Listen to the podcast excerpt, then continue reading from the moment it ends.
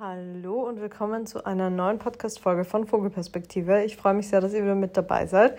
Und ich freue mich vor allem sehr, dass mir so viele zur letzten Folge, zu der People Pleaser-Folge, eine Nachricht geschrieben haben und sich extrem verstanden gefühlt haben, sich teilweise ertappt gefühlt haben oder viele auch erst durch die Folge realisiert haben, dass sie dieses Verhalten so krass an den Tag legen und dass dieses Phänomen People-Pleasing einen Namen hat. Ähm, das braucht natürlich keinen Namen, man muss es jetzt nicht unbedingt benennen, aber ich finde, es hilft manchmal, um zu realisieren, dass man in einer ähnlichen Situation ist, ähnliche Charakterzüge hat wie jemand anders und ich habe schon vermutet, dass es vielen von euch so gehen wird, dass viele sich da wiedererkennen werden. Und gerade, ich würde sagen, bei weiblich gelesenen Personen in unserer Gesellschaft ist es ein häufiges Ding, dass man anerzogen bekommt, immer lieb und nett zu sein, immer so sich zu verhalten, dass alle anderen zufrieden sind. Und bis zu einem gewissen Grad ist es natürlich okay, es ist auch okay, etwas für andere zu tun, aber wie in der Folge beschrieben, kann das sehr schnell in eine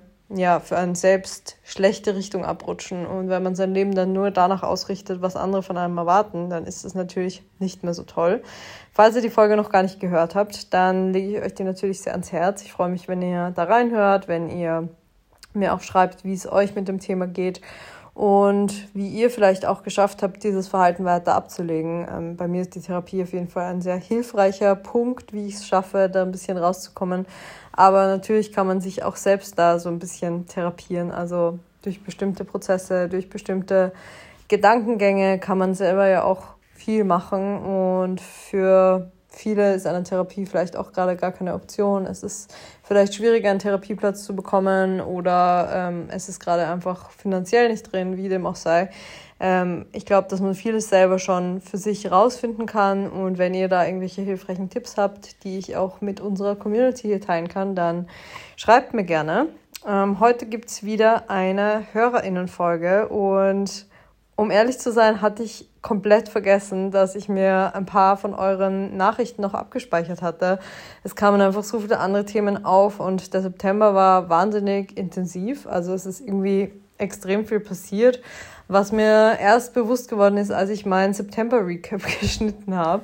Ähm, ich hatte so das Gefühl, ich habe die halbe Zeit nur trainiert, gearbeitet, gegessen, meinen Tag gelebt und war sehr im Alltag drin. Aber ich bin dann drauf gekommen, dass das so gar nicht stimmt und dass der September eigentlich extrem vollgepackt war. Ich super viele Menschen getroffen habe, super viel Input von außen hatte.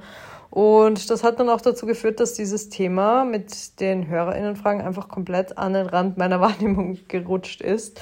Und zum Glück habe ich gestern zufällig nochmal eine Nachricht von einer Followerin bekommen und habe dann oben in unserem Verlauf gesehen, dass sie mir eine Hörerinnenfrage geschickt hatte.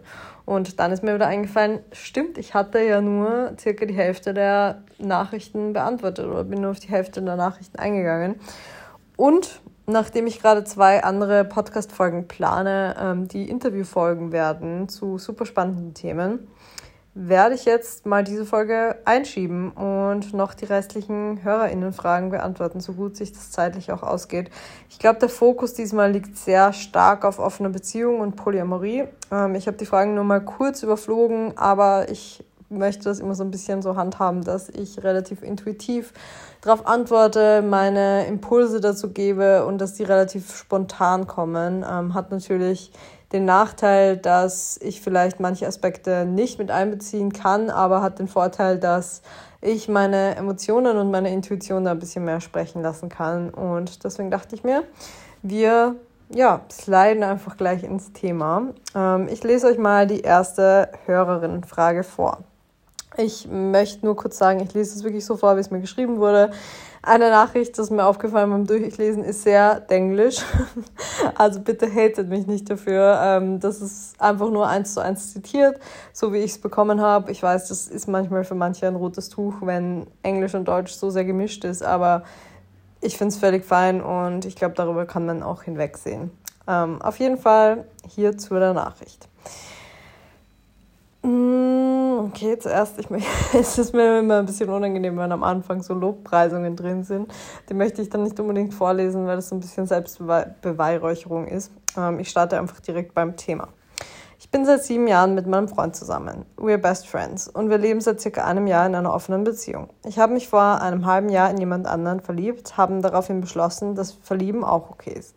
Das Problem ist nur, dass die andere Person, wie er meint, aufgrund seiner Kultur, Polyamorie, offene Beziehungen nicht nachvollziehen und verstehen kann, will, trotz vieler Gespräche.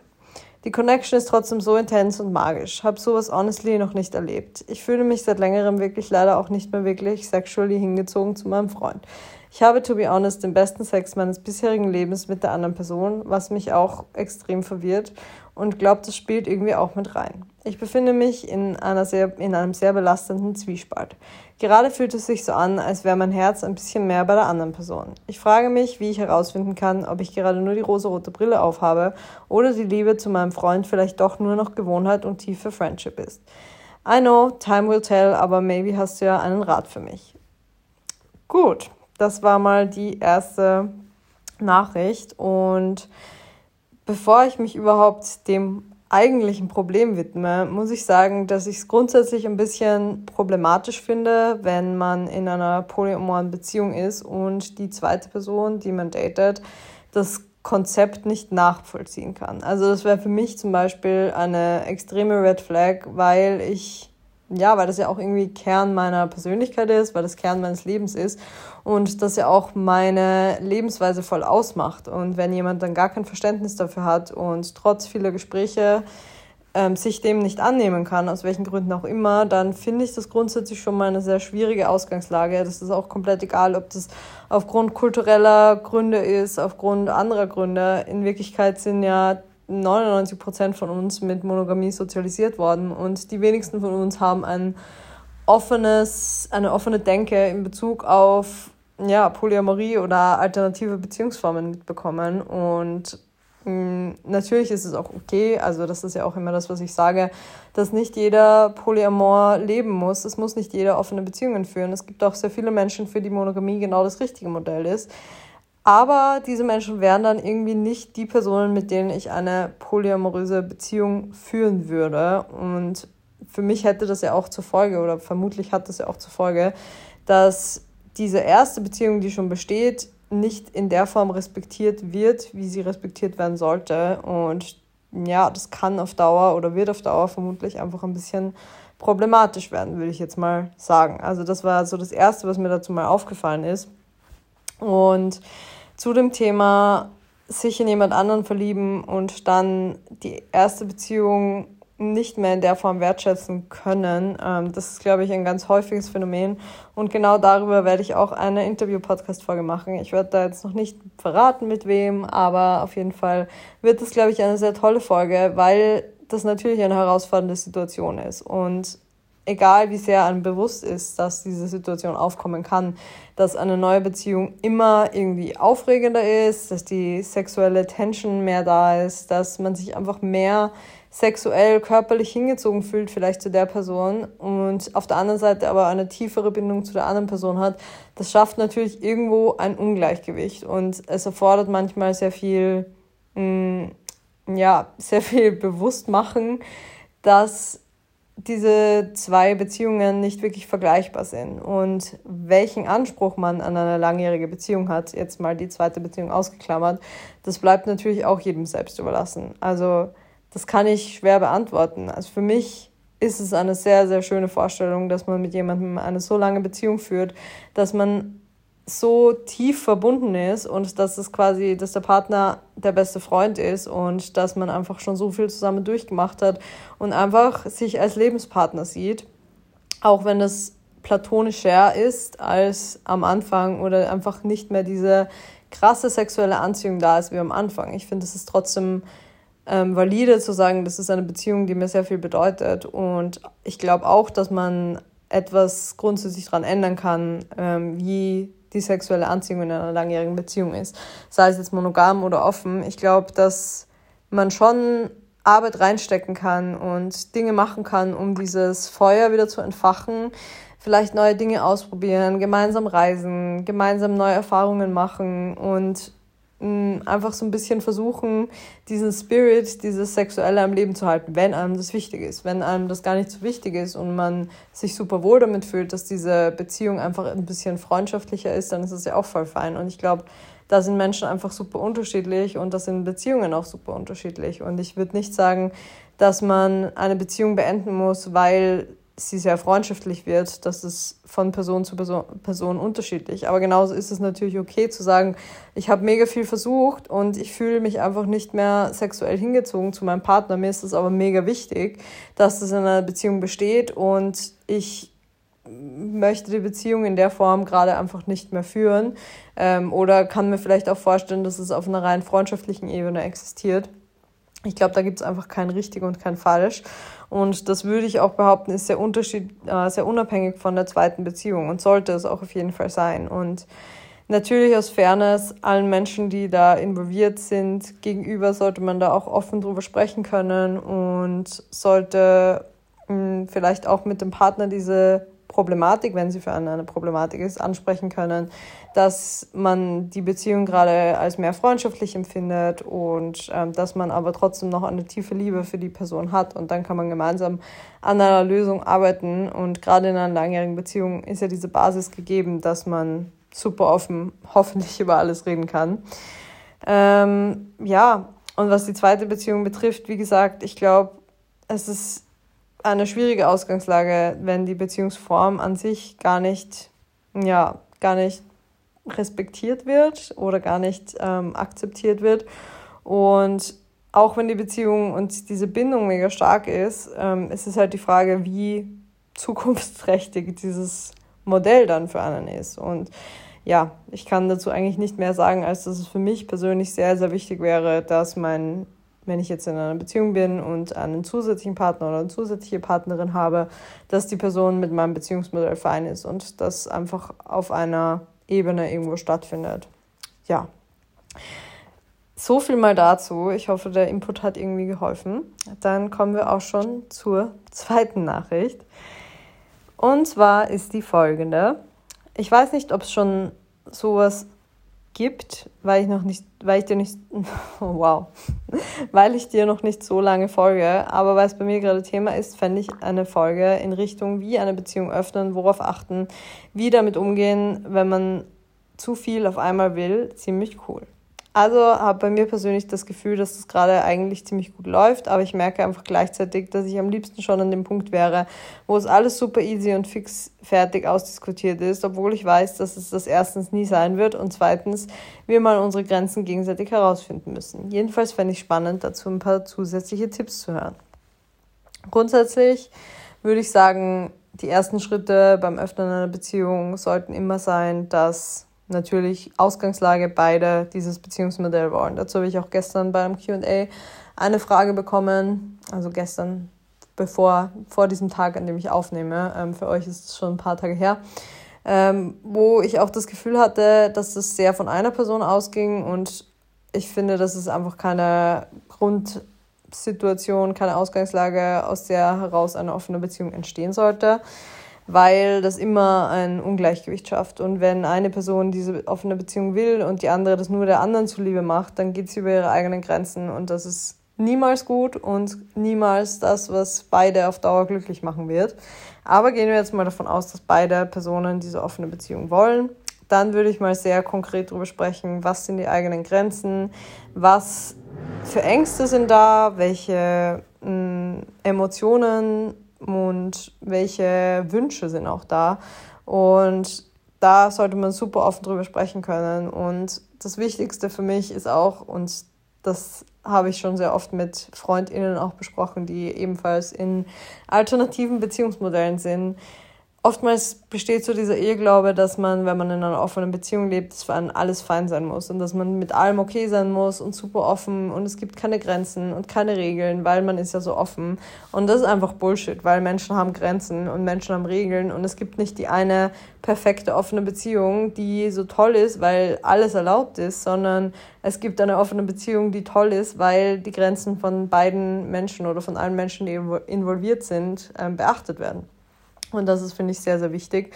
Und mit dem einhergeht auch, dass man sich auf bestimmte Regeln einigt. Und die können natürlich auch über den Lauf der Zeit verändert werden. Also das sind keine statischen Regeln und die können am Anfang auch ein bisschen fester sein und dann mit der Zeit ein bisschen gelockert werden, je nachdem, ob sich die beiden Personen damit wohlfühlen. Und hm, das können zum Beispiel so Regeln sein wie, möchte man, dass der Partner, die Partnerin eine zusätzliche Person in der eigenen Wohnung datet, trifft, mit einer anderen Person Sex hat, im eigenen Bett zum Beispiel. Das kann sein, dass Personen aus dem engeren Freundinnenkreis ausgeschlossen werden oder aus dem Bekanntenkreis. Das kann sein, dass natürlich sollte es immer eine Regel sein, dass Safer Sex praktiziert wird. Ähm, aber sich über das alles nochmal auszutauschen und bewusst zu werden, glaube ich, ist sehr, sehr wichtig. Dann würde ich sagen, ein nächster Schritt kann sein, dass man auch mal schrittweise beginnt, diese Beziehung zu öffnen. Das war bei uns damals auch so, dass wir zuerst mal gesagt haben, okay, Fremdknutschen ist okay. Und dann haben wir gemerkt, das fühlt sich gut an. Und dann haben wir gemeinsam eine Erfahrung gemacht. Und dann haben wir gemerkt, okay, das fühlt sich auch gut an. Und dann ging es weiter, dass wir auch beschlossen haben, gut, eigentlich möchten wir auch gern mal für uns individuelle Erfahrungen machen und haben dann mal wieder darüber gesprochen, wie hat sich das jetzt angefühlt. Und man kann sich, finde ich, auch von dem Gedanken ein bisschen verabschieden, dass sich alles immer super toll anfühlt und alles immer perfekt fein sein muss, weil man kann auch mit dem Grundkonzept okay sein und trotzdem kann es im ersten Moment was in einem auslösen. Also so war das bei mir auf jeden Fall. Als mein Ex-Partner das erste Mal mit einer anderen Frau Sex hatte, hat es trotzdem so einen kurzen Stich gemacht, weil ich einfach 20 Jahre lang oder länger mit Monogamie sozialisiert wurde und weil das einfach ein ungewohnter Gedanke ist. Aber grundsätzlich wusste ich, dass es für mich okay ist und ich konnte sehr offen über dieses Gefühl sprechen und ich konnte das auch sehr gut zuordnen. Und es war mehr ein Ding von, ich gewöhne mich dran, dass diese Situation jetzt so ist oder diese Beziehung so ist.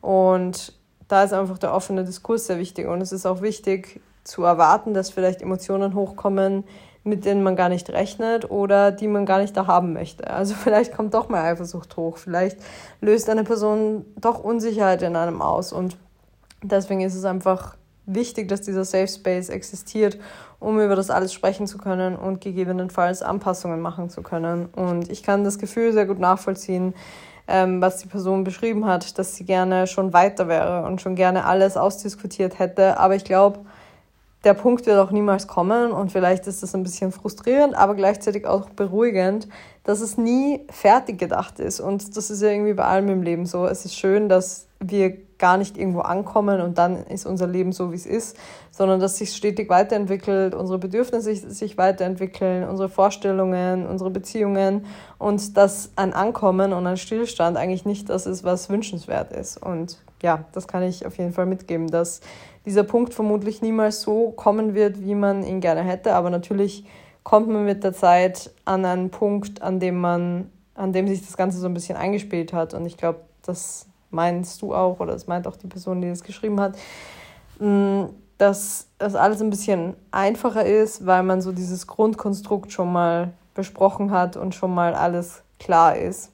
Aber vielleicht schaffst du es ja auch, den Prozess ein bisschen mehr zu schätzen, weil es auch super schön ist, wenn man da gemeinsam reinwächst und gemeinsam so ein bisschen so ein Abenteuer hat. Das ist, hat auch auf jeden Fall Vorteile und ist auch super aufregend und eine sehr schöne Zeit und ähm, muss überhaupt nichts Negatives sein.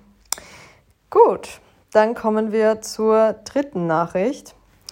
Liebe Jules, ich bin seit kurzem officially in einer polyamorösen Beziehung mit zwei Männern. Es war ein long way bis dahin, aber ich bin gerade super happy mit der Situation.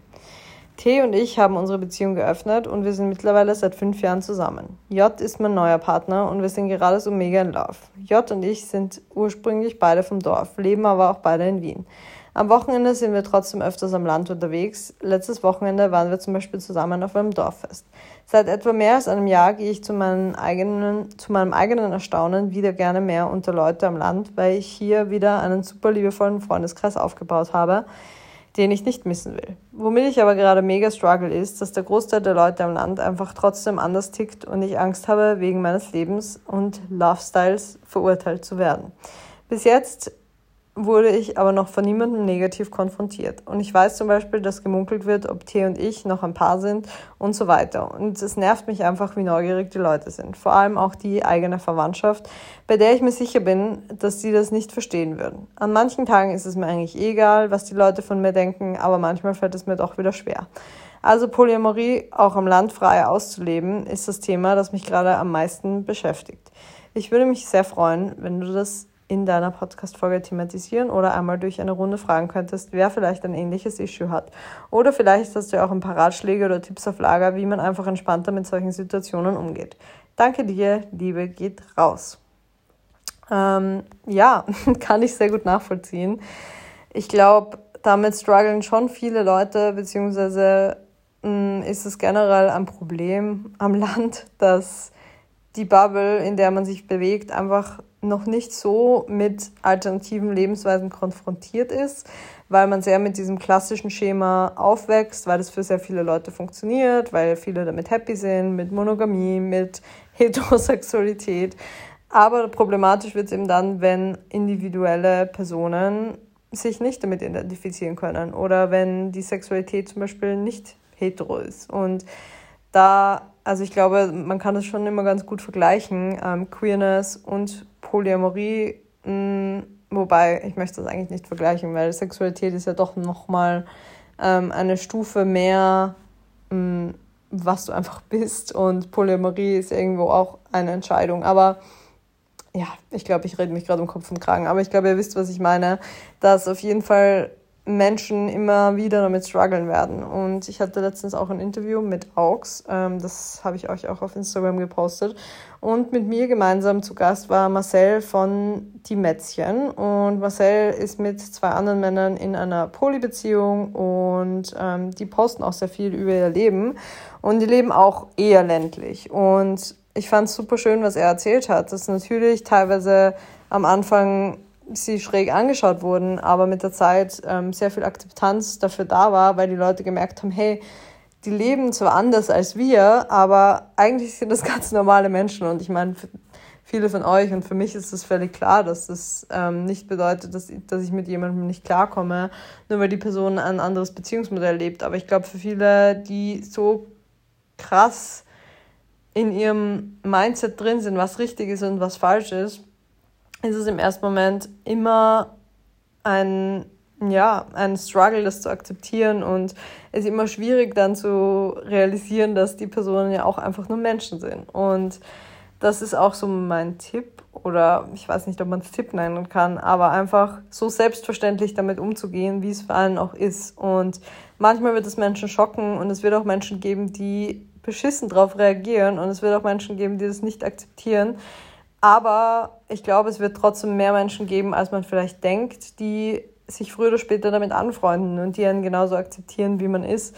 Und das war auch immer so ein bisschen mein Zugang. Also ich komme auch eher aus einer sehr kleinen Stadt und habe jetzt nicht super viel Kontakt mit den Menschen, mit denen ich damals ähm, in der Schulzeit zum Beispiel äh, mehr gemacht habe oder jetzt auch nicht keine super große Familie am Land. Aber ich bin einfach immer mit allem, also sowohl mit meiner Queerness als auch mit meinem Beziehungsmodell, so selbstverständlich umgegangen, als wäre nichts dran, was man irgendwie kritisieren könnte oder als wäre daran gar nichts Komisches. Komisch, in Anführungszeichen.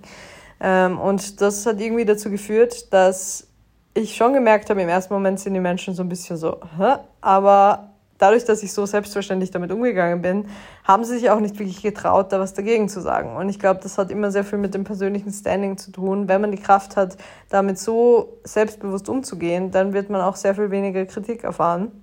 Also das ist zumindest meine Erfahrung. Und ich hatte nie zum Beispiel ein klassisches Outing, weder in Bezug auf meine Sexualität noch auf mein Beziehungsmodell. Aber ich bin einfach immer damit reingegangen und habe gesagt, so ja, ich date jetzt auch eine Frau oder wie auch immer oder habe einfach meine Familie oder Menschen in meinem Umfeld, die eher in ländlicheren Gegenden wohnen, so mit dem Fakt konfrontiert oder einfach ja, sie vor vollendete Tatsachen irgendwo gestellt und das hat eigentlich immer für mich am besten funktioniert.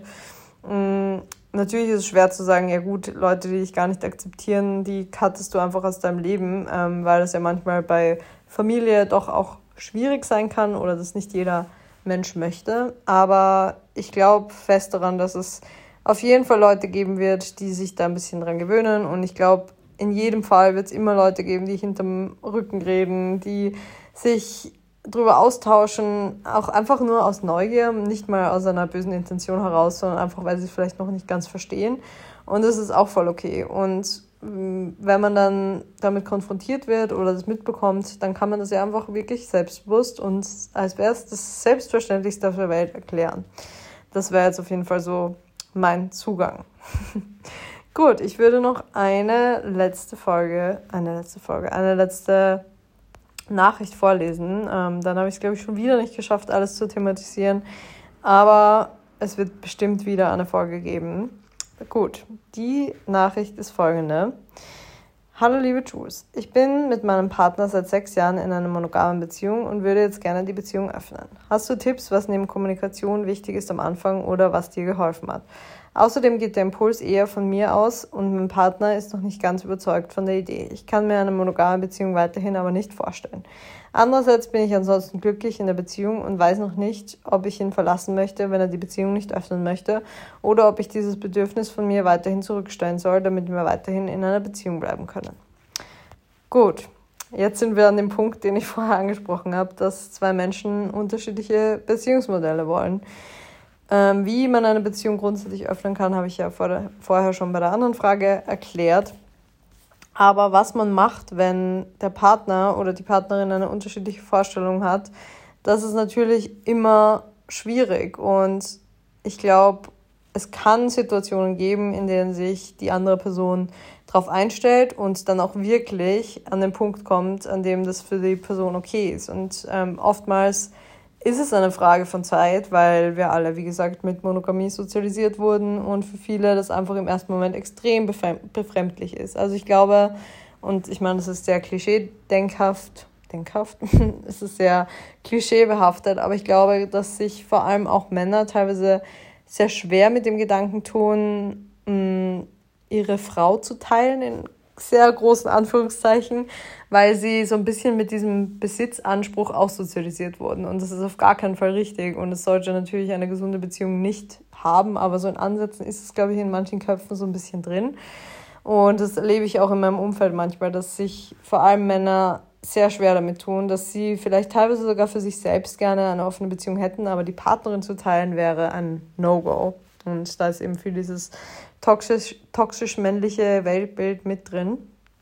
Ähm, und ich glaube aber, dass da das Potenzial auf jeden Fall besteht, wenn man super viel darüber redet, vielleicht auch gemeinsam Medien konsumiert, Interviews liest, Podcast-Folgen hört, vielleicht ähm, Bücher liest, ähm, also zum Beispiel wie von Friedemann Karik, Wie wir lieben, und sich dann einfach so ein bisschen rantastet an das Modell und merkt so, hey, eigentlich könnte das doch was für mich sein. Ich hätte es nie für möglich gehalten, aber eigentlich klingt es für mich ganz gut.